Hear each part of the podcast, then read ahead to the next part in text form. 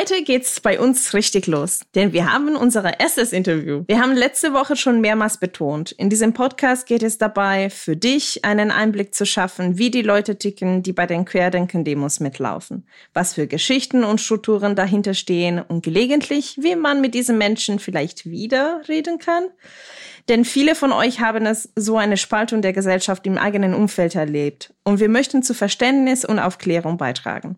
Wir fragen uns also heute, wer läuft mit? Wie kann man grundsätzlich an Verschwörungsmieten glauben? Und warum ist das Ganze gar nicht witzig? Du hörst eine neue Folge von Ein Spaziergang im Süden, ein Podcast der Heinrich Böll Stiftung Baden-Württemberg und der Petra Kelly Stiftung über die Querdenkenbewegung in Süddeutschland, ihre Entwicklung und was es für uns alle bedeutet.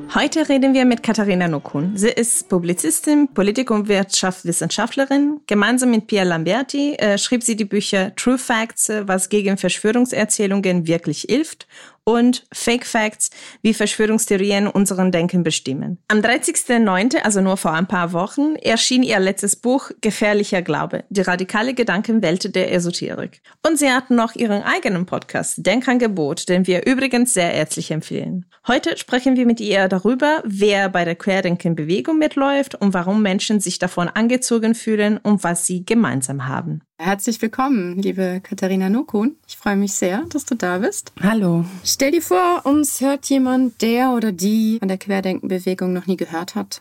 Wie würdest du diese Bewegung beschreiben? Wer läuft da mit bei den Demos?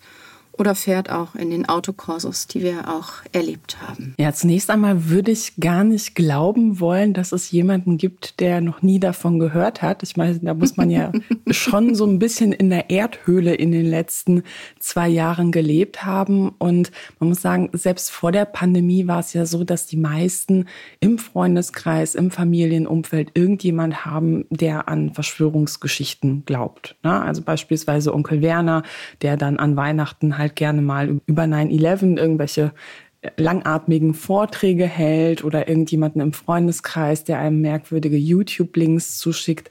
Also eigentlich würde ich schon sagen, dass die meisten wissen, worüber man spricht, wenn man über Verschwörungserzählungen spricht.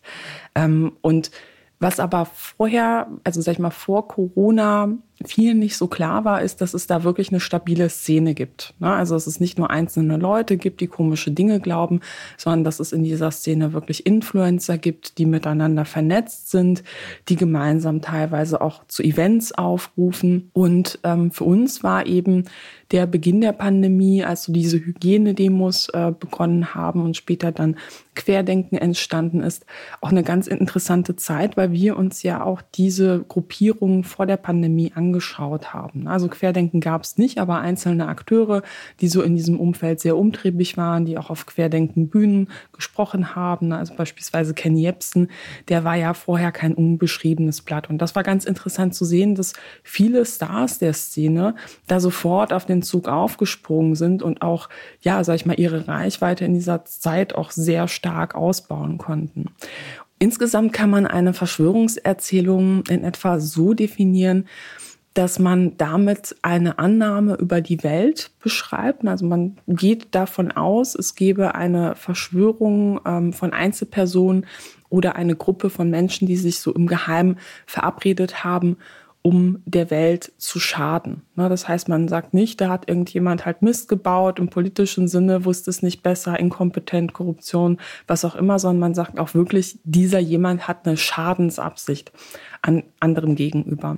Und bei einem verschwörungsideologischen Weltbild ist es eben so, dass Menschen auch tatsächlich, ja, man kann schon fast sagen, hinter alles und jedem eine Verschwörung vermuten und sich das auch ähm, so ausgestalten kann, dass unterschiedliche Verschwörungserzählungen sich wie zu so einem Flickenteppich verbinden. Ne? Und interessant ist an der Stelle auch, dass es wissenschaftliche Befunde gibt, ähm, und zwar mehrere Studien, die gezeigt haben, dass Leute aus dieser Szene teilweise auch Dinge glauben, die sich gegenseitig ausschließen. Also ein Beispiel, es gab so eine Studie ähm, nach dem Tod von Prinzessin Diana, die ist ja bei einem Autounfall gestorben, sie wurde von Paparazzis gejagt und das Auto ist eben verunglückt. Und dann wurde gefragt, naja, glauben Sie an Verschwörungserzählungen? Und in dieser Studie, also es gab unterschiedliche zur Auswahl und die Forscher haben festgestellt, es gab eine gar nicht so kleine Gruppe von Leuten, die haben gleichzeitig geglaubt, dass Prinzessin Diana bei ähm, dem Autounfall gar nicht ums Leben gekommen ist, sondern weiß nicht, insgeheim irgendwo auf einer Südseeinsel oder so ihre Cocktails schlürft und das nur gefaked hat. Und gleichzeitig haben diese Menschen aber geglaubt, äh, der britische Geheimdienst ähm, hätte sie ermordet. Ne? Also der hätte halt diesen Unfall irgendwie ähm, eingefädelt. Und das haben wir eben auch bei Untersuchungen ähm, zu Corona gesehen, dass beispielsweise Leute gesagt haben, sie glauben, dass ähm, das Virus absichtlich als ähm, gefährlicher dargestellt wird, ähm, als es eigentlich ist, dass also sozusagen übertrieben wird aus irgendwelchen Gründen und das eigentlich ganz harmlos sei. Und gleichzeitig haben Menschen aber geglaubt, dass ähm, Corona ein Plan zur Bevölkerungsreduktion sei. Ne? Also wo man davon ausgeht schon, naja, diese Erkrankung, die wurde halt irgendwie erfunden, um Menschen langfristig ähm, sehr stark zu schaden. Da muss man sagen, naja, das schließt sich gegenseitig schon irgendwo aus, aber Leute glauben das dann trotzdem gleichzeitig teilweise. Ich glaube, man, man kann einfach nicht äh, mit Logik äh, mit diesem Thema sich auseinandersetzen, weil das, das ist äh, ganz äh, schwierig und nachvollziehbar. Deswegen vielleicht, um ein bisschen besser zu verstehen, wie ticken dann die Menschen, die an, an Verschwörungserzählungen glauben. Was haben all diese Menschen gemeinsam? Also, weil ich habe ja mehrere Theorien dafür gehört, dass dass das Anhängen an gewisse Verschwörungserzählungen erklären, also beispielsweise von der Bedürfnis nach Eigenartigkeit bis zum Kontrollverlust beziehungsweise Angst in Krisenzeiten. Was stimmt genau zwischen all diese Theorien oder ist es einfach eine, eine Mischung davon im Endeffekt? Oder äh, es gibt unterschiedliche Gründe für unterschiedliche Menschen? Ja, also die Wege in die Szene sind ganz unterschiedlich. Es gibt Leute, die halt kommen in diesen, auf diesen Demos halt eher aus dem rechtsextremistischen Milieu tatsächlich. Es gibt auch eine gar nicht so kleine Gruppe, die kommt eher so aus esoterik-affinen Milieus. Und ähm, das Interessante ist, es gibt aber tatsächlich natürlich auch Untersuchungen und repräsentative Studien, wer beispielsweise Anfang ähm, des Jahres ähm, 2022 ähm, auf den Straßen bei diesen verschwörungsideologischen Protesten, die auch gerne so in den Medien als Spaziergänge dargestellt wurden, so eine sehr verniedlichende äh, Wortwahl für doch teilweise ähm, ja auch gewaltbereite Proteste, muss man ja auch sagen.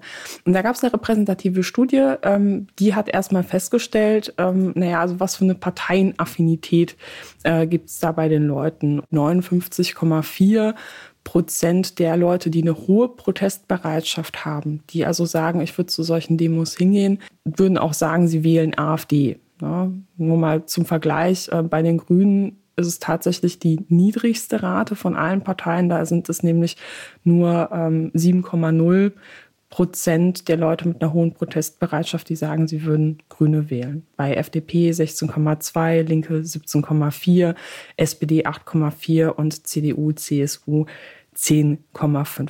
Und dann gab es ja auch Diskussionen, naja, kann man das überhaupt verschwörungsideologische ähm, Proteste nennen? Ähm, vielleicht sind es ja nur ein paar Leute in der letzten Reihe, die komische Plakate hochhalten. Und eigentlich sind es halt ganz normale bürgerliche Leute, die gar nichts Merkwürdiges glauben. Aber auch da hat sich die Studie angeschaut, was glauben diese Leute? Und da gab es wirklich erschreckende Ergebnisse. Da gab es unterschiedliche ähm, ja, Aussagen, die abgefragt wurden. Ne? Also stimmen Sie dem zu, ähm, stimmen Sie denen eher nicht zu.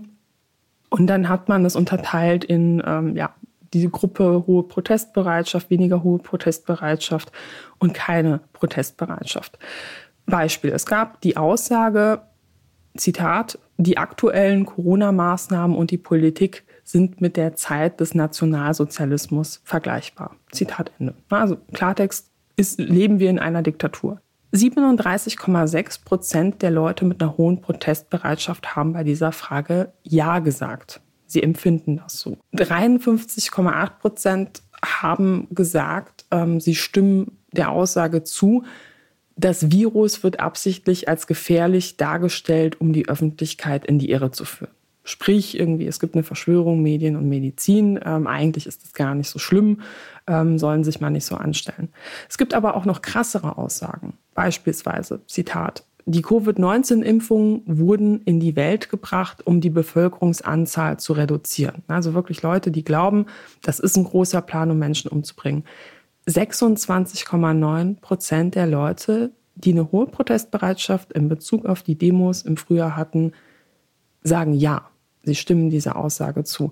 Von daher muss man ganz klar sagen, das sind halt nicht so ein paar Leute, die äh, durch Verschwörungsideologen mobilisiert wurden, sondern das spielt eine immense Rolle da. Und zu der Frage, naja, warum finden Leute solche Geschichten anziehend, hast du eigentlich ähm, ja die wichtigsten Stichpunkte auch schon äh, vollkommen richtig zusammengefasst. Also es gab da psychologische Studien, die haben sich angeschaut, warum verfängt das bei einigen Leuten so gut, ähm, warum finden die das anziehend. Und ein sehr eindeutiger Befund, da gab es gleich mehrere Untersuchungen dazu, ist, dass einige Menschen in Kontrollverlustsituationen scheinbar anfälliger dafür werden, ja, solche Geschichten für attraktiv zu halten. Ja, und das ist auf den ersten Blick überhaupt nicht einleuchtend, weil man denkt so, hey, wenn es dir schon scheiße geht, warum willst du dann an solche Horrorgeschichten glauben, die dir ja wirklich ein ganz schlimmes Bild in Bezug auf die Zukunft auch zeichnen. Ne? Also so, das sind ja keine blühenden Landschaften.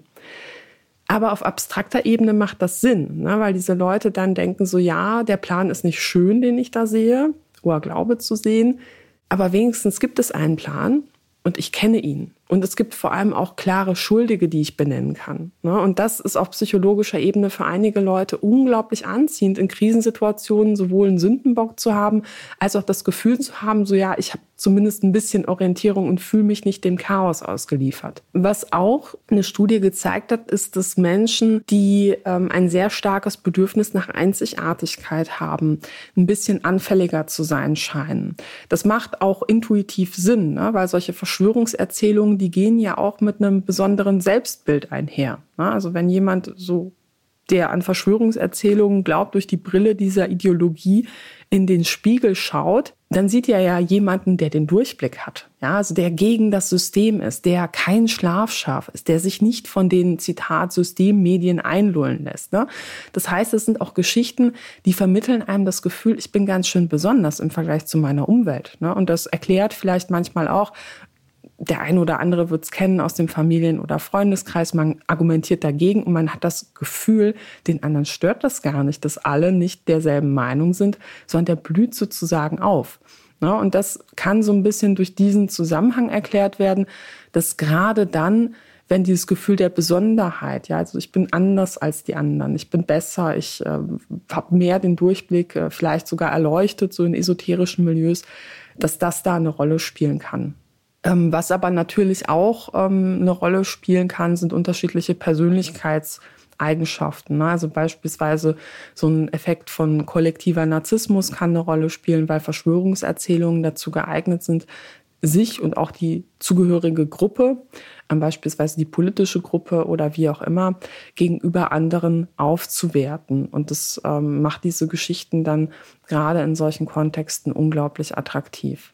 Man muss aber gleichzeitig sagen, das sind halt, ähm, naja, Studien, wo es eben um Durchschnittswerte geht. Ähm, das heißt nicht, dass bei jedem Einzelfall das eine Rolle spielen kann. Und man darf natürlich nicht vergessen, und deshalb habe ich eingangs nochmal diese ähm, Studie zitiert, weil ich die unglaublich spannend finde man muss sich einfach klar machen, Verschwörungserzählungen werden systematisch in der rechtsextremen Szene zur Mobilisierung eingesetzt. Und ich würde tatsächlich auch so weit gehen, dass einige der führenden Köpfe dieser Szene noch gar nicht mal selbst an die Geschichten glauben, ne, zumindest einige, sondern halt sagen, die sind einfach nützlich als Radikalisierungsbeschleuniger. Total spannend. Ähm, kannst du uns vielleicht auch den Link zu dieser Studie schicken? Dann können wir es in den Show Notes packen. Klar, das ist von CEMAS aus dem März 2022. Ähm, da ist meine Co-Autorin Pierre Lamberti Geschäftsführerin gemeinsam mit Josef Hollenburger. Der ist ähm, ähm, ja so Data Scientist, das heißt, der macht, ähm, also guckt sich auch viel an, was passiert auf Telegram und die haben da wirklich eine repräsentative ähm, Studie in Auftrag gegeben, die sich auf ganz Deutschland bezieht. Es gibt Unterschiede in Bezug auf die unterschiedlichen Bundesländer und es gibt auch ähm, Unterschiede in Bezug auf Ost-West. Muss ich aber sagen, habe ich gerade nicht im Kopf könnte ich jetzt, also ich könnte eben reinschauen nochmal, aber ich könnte das jetzt nicht auswendig ähm, die Zahlen sagen. Nee, wir würden einfach die Studie in den Show Notes reinpacken, äh, falls jemand dann äh, dran stöbern möchte äh, und sich weiter informieren möchte. Aber danke für den Hinweis, weil das ähm, ja, äh, also er erklärt auf jeden Fall auch, wie schwierig, äh, also woher diese Studie kommen und auch äh, wie schwierig es ist, äh, alles so korrekt wie möglich und repräsentativ wie möglich zu halten. Genau, Sabine, du hattest noch ähm, eine Frage dazu. Was eine Person dazu bringt, an Verschwörungsmythen zu glauben, das hast du ja eigentlich letztlich schon, schon ausgeführt. Ähm, ich würde gerne noch ein, einen Schritt zurückgehen und die Begrifflichkeiten mal nochmal klären weil wir so oft von unterschiedlichen Begriffen hören. Verschwörungsideologie, Verschwörungstheorie, Verschwörungsmythen, Verschwörungsglauben. Was verwendest du? Verwendest du verschiedene? Oder was sind da die wichtigsten Begrifflichkeiten, um das ein bisschen klarer zu bekommen? Ja, also ich habe in den letzten zwei Jahren ähm, gelernt, dass einige Menschen in Bezug auf die Wortwahl sehr starke Emotionen haben, beziehungsweise sehr starke Präferenzen. Ich muss sagen, ich bin da gar nicht so ähm, dass ich irgendwie sagen würde, du darfst diesen Begriff nicht verwenden. Ich habe für mich einfach ähm, entschieden, dass ich den Begriff Verschwörungserzählung oder Verschwörungsmythos, Verschwörungsideologie, gerade im rechtsextremen Kontext, ähm, einfach besser finde. Na, also hierzu muss man sagen, da gab es eben auch vor Corona schon so eine Debatte in Teilen der Zivilgesellschaft, also eben auch vor allem NGOs, die haben darüber diskutiert, so hey, dieser Begriff Verschwörungstheorie beinhaltet das Wort Theorie und eigentlich werten wir damit Dinge auf, ähm, die alles Mögliche sind, aber eben keine Theorien.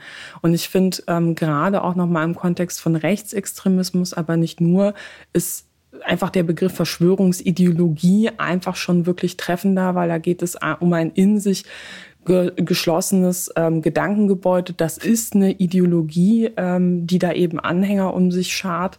Und ähm, von daher finde ich den Begriff einfach ähm, treffender. Aber ich finde es auch okay, vollkommen okay, wenn äh, Leute sagen so, ähm, ja, ich finde den Begriff ungewöhnlich oder ich bin eher Verschwörungstheorie ähm, gewöhnt. Ähm, ja, ich finde, das muss jeder für sich entscheiden. Okay, das ist ja schon mal gut zu wissen. Und Ideologie passt ja auch letztlich von dem äh, darauf, was du gesagt hast. Ne? Dass es ja oft auch einfach nur instrumentalisiert wird von den, von den Machern sozusagen, um Menschen zu manipulieren. Michael Butter betont in seinem Buch Nichts ist, wie es scheint, dass Verschwörungsideologien er verwendet Theorien, bis vor dem Zweiten Weltkrieg als Zitat vollkommen legitime Wissensform galten. Es war normal, an sie zu glauben. Die Grundannahmen wurden nicht hinterfragt. Laut der Leipziger Autoritarismusstudie von 2020 glauben zwei Drittel der Deutschen nicht an Verschwörungstheorien. Das heißt, dass es mittlerweile eine breite Öffentlichkeit gibt, die Verschwörungstheorien nicht mehr als normal ansehen. Jetzt aber sind sie besonders, fallen auf und erhalten dadurch auch mehr Aufmerksamkeit, vor allem auch in den sozialen Medien. Denn über das Besondere wird ja eher berichtet und geredet. Heißt das, ein bisschen provokant gefragt, alles gar nicht so schlimm? Denn wir sind ja eigentlich auf einem guten Weg, da immer weniger Menschen an Verschwörungstheorien, antisemitische Verschwörungstheorien glauben und diese verbreiten. Wie siehst du das?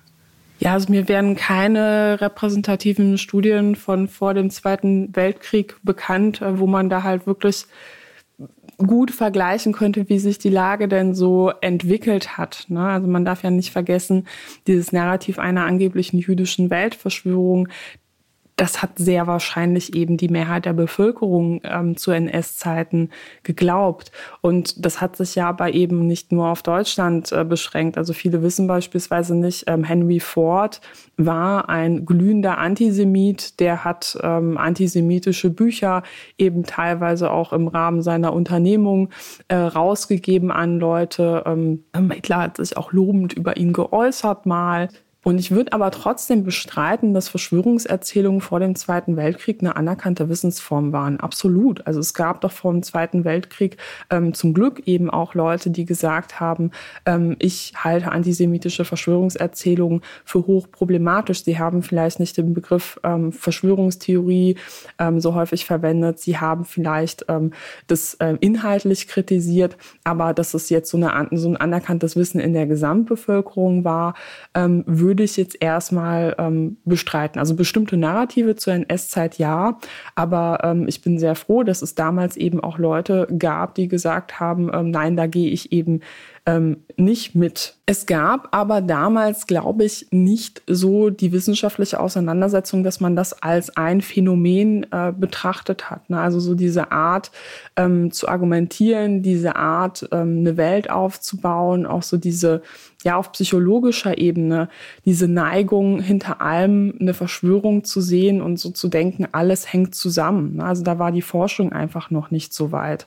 Und ähm, da muss ich sagen, ähm, finde ich das ähm, extrem, ja, auch irgendwo eine Bereicherung, dass wir mittlerweile auch viel, also ganz anders über das Thema Verschwörungserzählungen ähm, sprechen oder Verschwörungsideologien sprechen es eben auch als ja gezieltes Instrument ähm, zur Radikalisierung gerade auch von autoritären Parteien und Akteuren betrachten.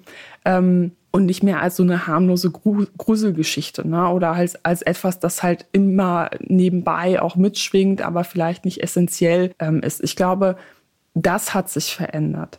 Aber ähm, ja, ob, also mir fehlen einfach die, die Zahlen, um jetzt ähm, sagen zu können, ähm, Verschwörungserzählungen ähm, waren damals als, als Wissen anerkannt. Also der Begriff der Verschwörungstheorie, den gab es schon vorher, auch im englischsprachigen Raum, Conspiracy Theory, da finden sich halt eben auch schon vor über 100 Jahren Publikationen, wo das verwendet wird, ähm, beispielsweise in Bezug auf ähm, ja, so dubiose äh, Theorien in Bezug auf ungelöste Kriminalfälle. Ne? Und man kann sich eigentlich auch sicher sein, dass der Begriff der Verschwörungstheorie halt auch immer so ein, ja, so, so ein Geschmäckle hatte, von wegen so, ja, das ist halt so Wissen, mm, aber ja, ob das jetzt halt so Wissen ist, das auf einer Ebene mit dem, was wir im ähm, Lexikon lesen können, ähm, stehen, das würde ich erstmal bezweifeln, aber ich denke auch nicht, dass Herr Butter das so auslegen würde. Ja, danke. Ich finde total spannend, eben zu zu hören, wie einfach diese Bewusstsein sich geändert hat und die Aufmerksamkeit drauf. Äh,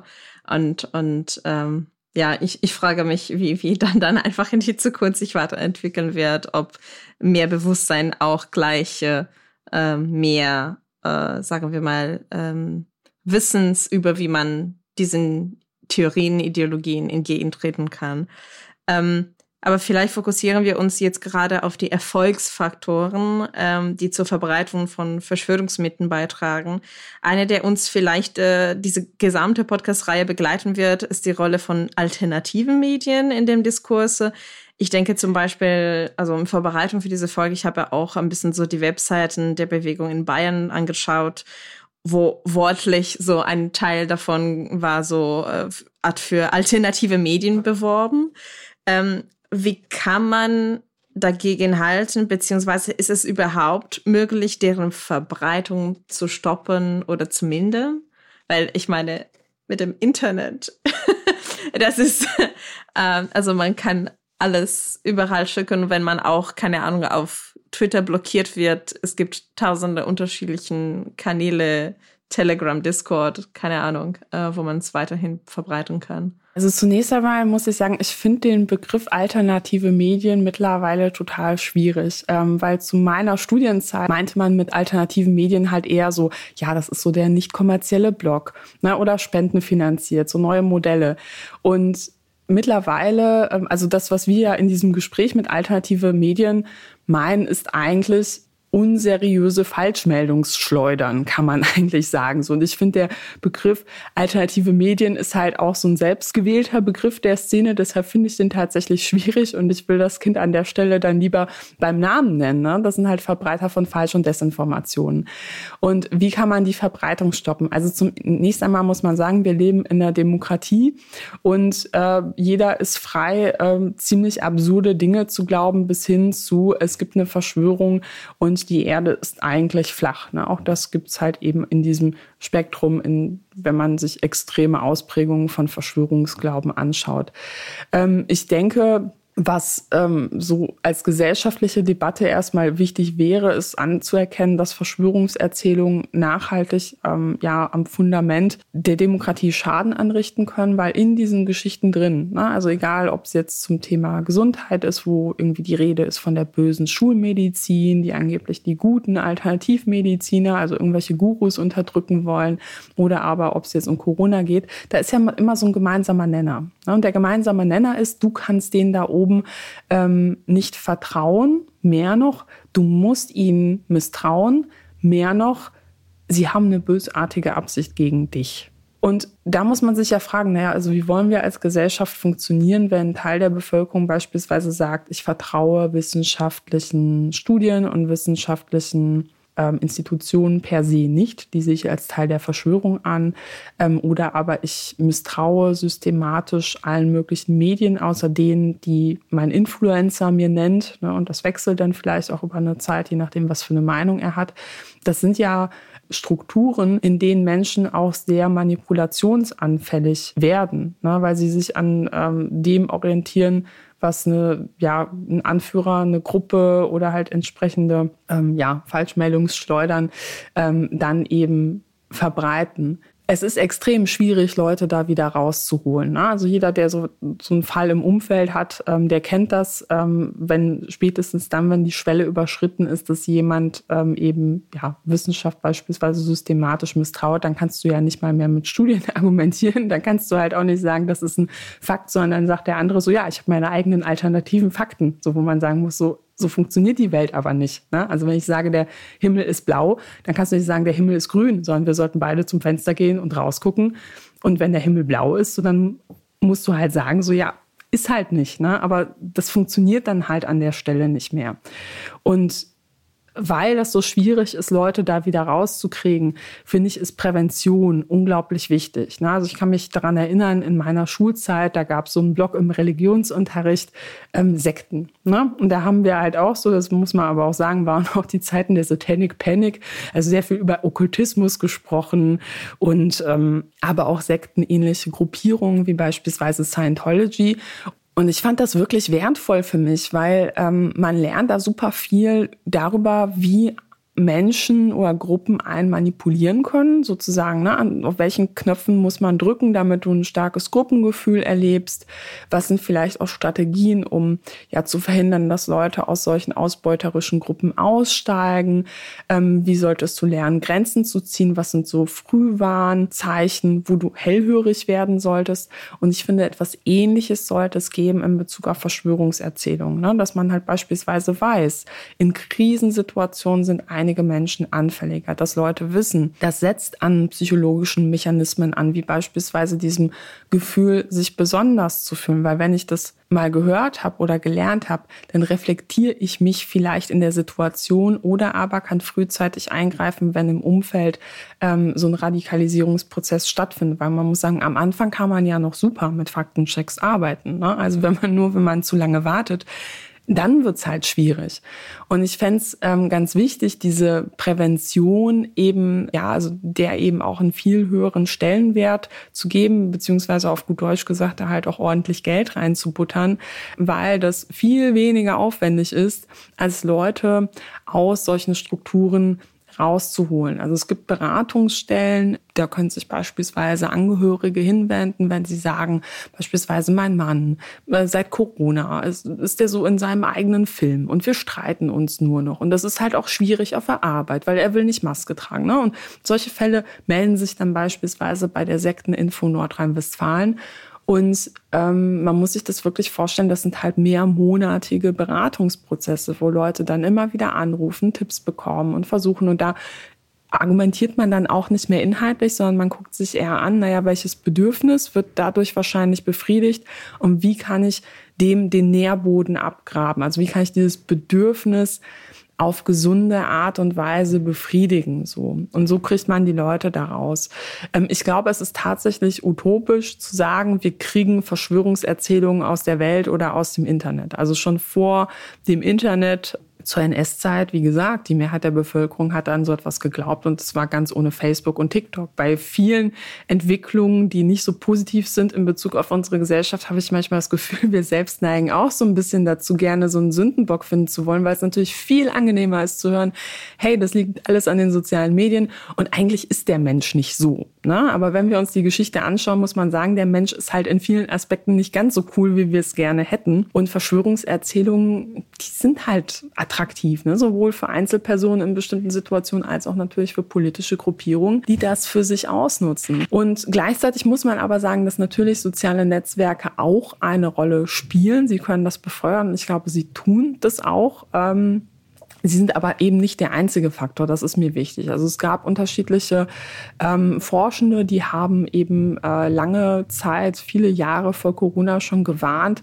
dass ähm, der Empfehlungsalgorithmus bei YouTube beispielsweise dazu neigt, Leute wirklich in so ein ja, Verschwörungskaninchen-Loch zu schicken. Das heißt, wenn jemand ähm, so ein Video von so einem bekannten Verschwörungsideologen, was weiß ich, irgendwie Alex Jones geschaut hat, dann hat der Algorithmus, weil er darauf optimiert ist, dass Leute möglichst lange am am Bildschirm bleiben, weil man dann mehr Werbung schalten kann als Unternehmen, klar. Ähm, dann wurden halt ähnliche Videos vorgeschlagen. Das bedeutet dann aber auch, dass Leute hm, mit immer mehr Verschwörungserzählungen gefüttert werden. Ne? Also ein Mechanismus, der beim Thema irgendwie, weiß ich nicht, Sport, Kochen oder so total harmlos ist, ist halt in einem politischen Kontext manchmal extrem toxisch, vor allem weil eben der Algorithmus ähm, schon oft auch dazu geneigt hat, immer krassere Sachen fortzusetzen, ne? weil das ist halt eben auch etwas, damit kann man Menschen gut ködern. Wenn immer noch einer draufgesetzt wird und es immer krasser wird, dann bleiben wir halt eher länger an der Mattscheibe.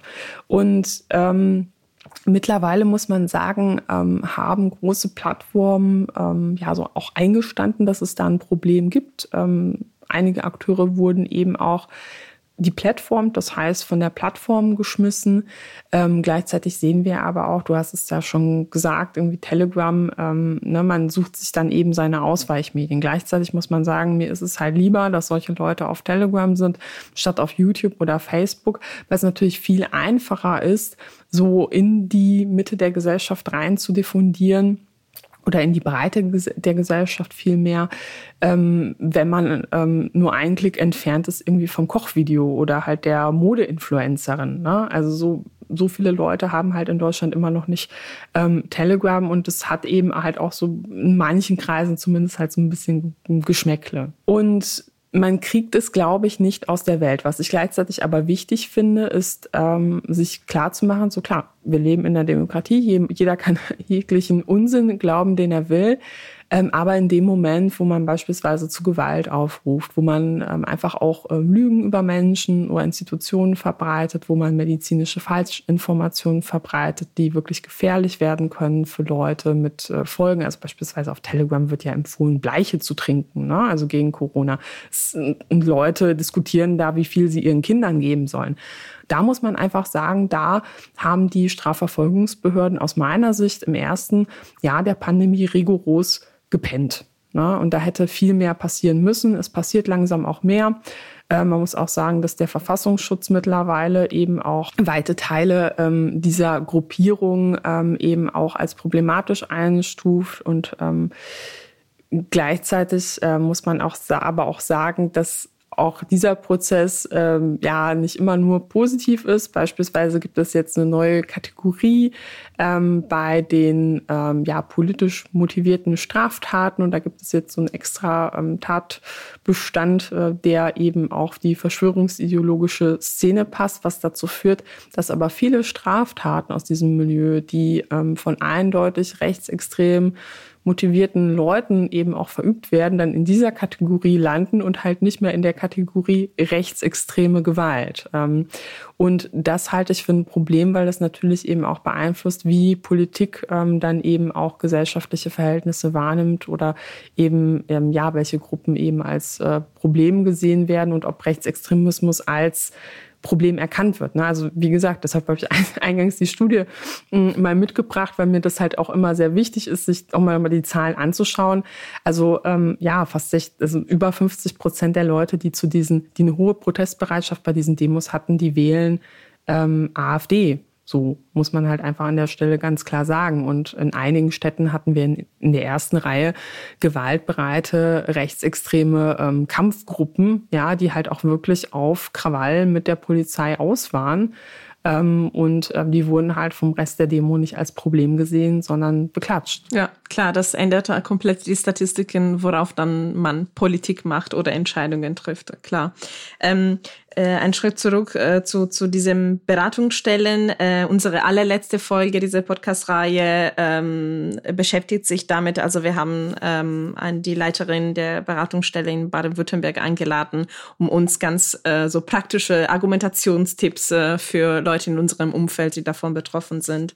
Also, aber dafür müsstet ihr bis Mitte Dezember warten, um die Folge zu hören. Lohnt sich also. Genau, das Thema Verfassungsschutz und wie das in den, ja, was, was was diese neue Kategorien bedeuten, ähm, betrachten wir auch in der nächsten Folge mit Nadine Frei. Also das ist alles, also kommt äh, dann zu dem Punkt und freuen uns. Aber ich finde total spannend, dass äh, wenn man eben auch nach der Suche von, von einem Sündenbock redet, dass man sieht, dass auch, sagen wir mal, die Menschen, die gerade nicht an Verschwörungserzählungen äh, glauben, aber auch gleichzeitig an den Sündenbock gesucht haben, warum das alles so schief geht, und zwar die sozialen Medien. Also man, es widerspiegelt, was du auch vorher gesagt hast. Manche Mechanismen sind einfach menschliche und wir sollen einfach ja damit äh, leben können und eher uns darauf konzentrieren, die äh, Fälle, die eben äh, Konsequenzen haben, äh, vor allem Leute, die so gewaltbereit sind, dann eine Lösung dafür zu finden. Kommen wir zu Ende dieser Folge. In deiner Podcast-Folge zu QAnon hast du erzählt, wie es äh, dich nervte, wenn dich Leute äh, fragen beim Interviews, was ist deine Lieblingsverschwörungstheorie? Kannst du uns erklären, warum das gar nicht witzig ist und eigentlich ernst zu nehmen ist? Also du hast das schon mit der Bleiche Fallbeispiel ein bisschen erzählt, aber ein letztes Wort dazu. Ja, also es war eigentlich immer so die äh, Standard-Interview-Frage zum Abschluss noch was Lockeres. So was ist ihre Lieblingsgeschichte. Und äh, mittlerweile, also irgendwann konnte ich es halt einfach auch nicht hören. Ich habe es dann halt auch im Interview angesprochen, so äh, Leute, das geht halt so nicht, weil ja, es gibt so viele Sachen, die sich lustig anhören. Ne? Also irgendwie, ja, dann glauben Leute, wir werden durch 5G gesteuert. Haha, mega lustig, ja. Und dann geht man ins Internet und sieht, das ist ein Anbieter, ähm, Vorhänge mit Silberfäden für mehrere tausend Euro verkauft. Und es gibt Leute, die kaufen das. Ne? Und die haben dann auch vielleicht Angst, auswärts zu pennen, weil sie dann denken, die Regierung steuert ihre Gedanken. Anderes Beispiel, ähm, außerirdische Reptilienmenschen. Klingt halt total lustig, ähm, bis man sich klar macht, dass Antisemitismus in diesen Gruppen eine extrem große Rolle spielt. Man muss sich ja auch klar machen, wenn ich sage, irgendwie Barack Obama ist ein Alien, dann entmenschliche ich ihn auch. Und damit kann man Gewalt natürlich auch viel einfacher legitimieren. So nach dem Motto, so ja, ist ja eh kein Mensch, ne? Wurde ja keiner verletzt. Anderes Beispiel, ähm, nochmal zu 5G. Ähm, es wurden zu Beginn der Pandemie gar nicht so wenige Funkmasten in Großbritannien, in den Niederlanden angezündet. Das heißt, es gab richtig Anschläge und in Peru wurden Mitarbeiter eines Telekommunikationsunternehmens entführt von Dorfbewohnern, die gedacht haben, so, oh nein, jetzt kommt die böse Funkstrahlung und das hat ja bestimmt mit Corona zu tun. Ne?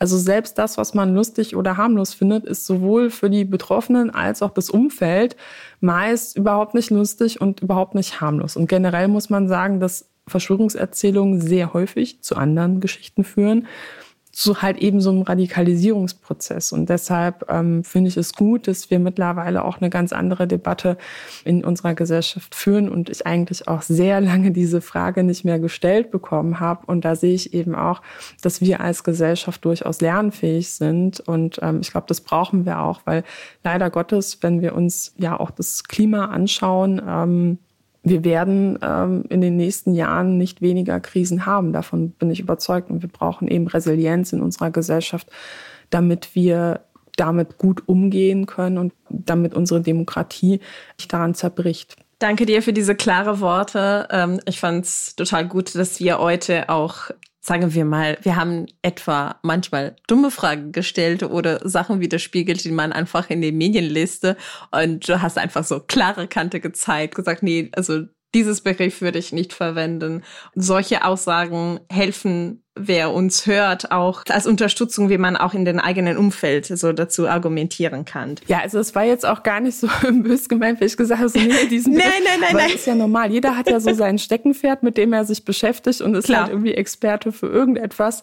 Und ähm, klar, wenn man ähm, halt sich nicht den ganzen Tag mit Verschwörungserzählungen beschäftigt, dann sind einem manchmal ähm, Sachen nicht klar, aber man kennt halt Debatten nicht. Ne? Und ich finde, es ist dann halt auch ähm, total normal, dass man ähm, dann vielleicht sagt, so, ja, wusste ich gar nicht oder ähm, vielleicht auch einen anderen Begriff äh, benutzt. Ähm, genau, weil kann ich irgendwie so äh, korrigierend oder so gemeint. Ähm. Nee, nee, nee, nee, das habe ich auch überhaupt nicht so wahrgenommen. Und ich meine, äh, wir, wir haben uns auch, auch gar nicht als Expertinnen äh, für, für das Thema dargestellt, sondern einfach Menschen, die Neugier für das Thema haben und äh, so zum ein bisschen so Aufklärung beitragen möchten. Und deswegen finde ich total gut, dass nicht alle Involvierten Gespräche alles wissen, weil dadurch kommen dann einfach äh, die spannendste Fragen oder Sachen äh, daraus.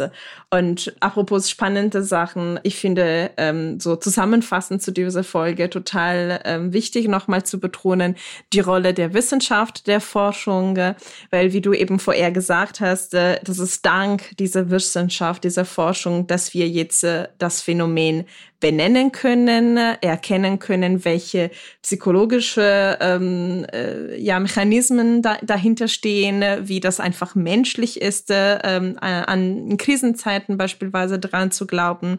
Und ähm, das besser verstehen hilft uns vielleicht auch eben dagegen zu treten. Also danke dir nochmal für dieses spannende Gespräch. Auch von meiner Seite herzlichen Dank. Gerne. Das war's für diese Folge. In der nächsten Folge reden wir mit Dr. Nadine Frei über Rechtsextreme in der Querdenkenbewegung.